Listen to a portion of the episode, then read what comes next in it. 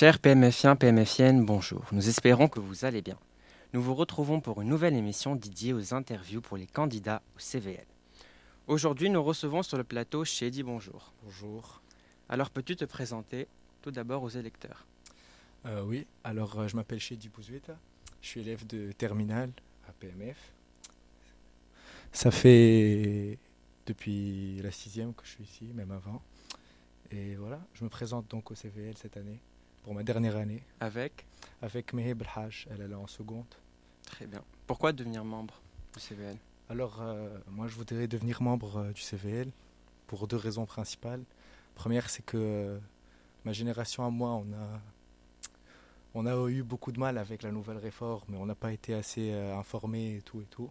Je sais que c'est pas forcément la faute des ex-CVL ou quoi, mais il y a eu un manque de communication Mm. entre nous et l'administration, etc.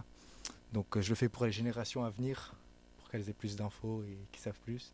La deuxième raison, c'est parce que c'est ma dernière année euh, ici, donc j'aimerais bien participer euh, à, à l'évolution de mon lycée. Vous avez des ambitions et des projets pour cette année? Alors euh, oui, j'ai mes- des ambitions et des projets. c'est écrit dans ma profession de foi. Je t'ai dit, je compte favoriser la communication entre les élèves et l'administration. Ça, c'est le but principal. Après, il y a plein d'autres trucs. euh,